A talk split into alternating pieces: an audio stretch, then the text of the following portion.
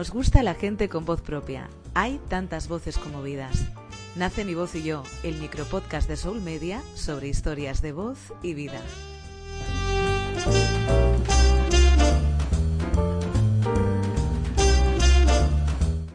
Olga Aguirre, locutora y actriz de doblaje. Pensar, escuchar, transformar, hablar.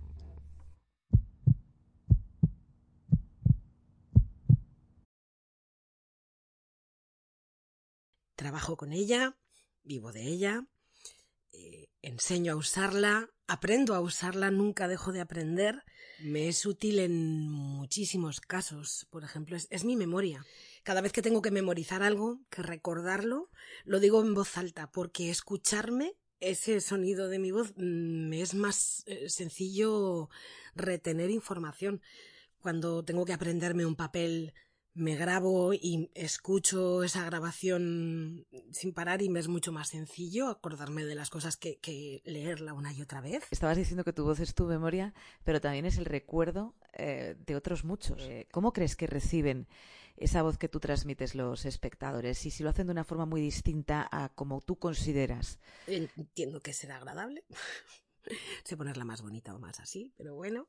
También hay, momentos en los que por mucho dominio que tenga de mi, de mi voz, hay veces que las, las emociones pueden más y pocas veces se me rompe la voz por emoción, por, por un llanto inminente, pero yo creo que las personas, eh, la inmensa mayoría de la gente que está muy acostumbrada a escucharme con la voz así colocada, en mi día a día, yo ya hablo colocando la voz constantemente, saben percibir cuando, cuando pasa eso. Hay voces parecidas en el mundo, pero no hay ninguna igual. Y es casi un milagro porque ahora, eh, bueno, se está intentando trabajar mucho con los asistentes de voz, ¿no? Y se, se crean voces sintéticas. Y me interesa preguntarte por la identidad de la voz. ¿Por qué es tan importante tener una voz propia? Porque nos hace únicos.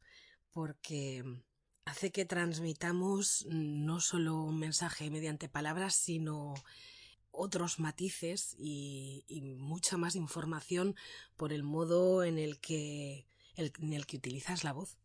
Una voz propia también es eh, una opinión propia. ¿Cómo tiene que ser una buena voz? Tiene que transmitir. A mí me da igual que sea aguda, grave, eh, que sea muy limpia o que esté ligeramente rota, me da igual. A mí lo que me importa es que, es que esa voz me transmita no por el mensaje, no solo por el mensaje, sino que por el tono de voz a mí me esté llegando información de lo que me está diciendo la otra persona. Me parece importantísimo. ¿Qué voces quedarán para ti para el recuerdo? Es decir, ¿cuáles son tus voces? Y como voz masculina, yo me quedaría con la voz de un actor más de teatro y doblaje, no es excesivamente, era excesivamente conocido, pero una persona a la que yo admiraba muchísimo, Rogelio Hernández la voz habitual de, de, Jack Nicholson, Paul Newman y Jack Lemmon, y miles de, de, maravillosos personajes más que hizo bastante teatro también, que no era una voz especialmente bonita y eh, con un solo monosílabo era capaz de transmitirte una enciclopedia entera. Olga, ¿a ti qué es lo que te deja sin palabras? Me deja sin palabras esencialmente el talento. Me da igual que sea en literatura, en actuación, en música, en danza, en poesía, eh, pero cuando alguien es capaz de, de, de, de, transmitir una obra y hacérmela llegar, a mí me deja embobada. Tres de cada cuatro usuarios de Internet conoce los podcasts y casi la mitad los escucha. Ahora no me estás viendo, pero puedes percibir que hablo sonriendo o incluso puedes percibir el enfado mm, sin decir estoy enfadada Estoy entusiasmada, estoy feliz, estoy triste. Si quieres que tu voz cuente en tu marca, en tus proyectos o ideas, en Soul Media te ayudamos. La voz por sí misma es capaz de transmitir todas esas cosas.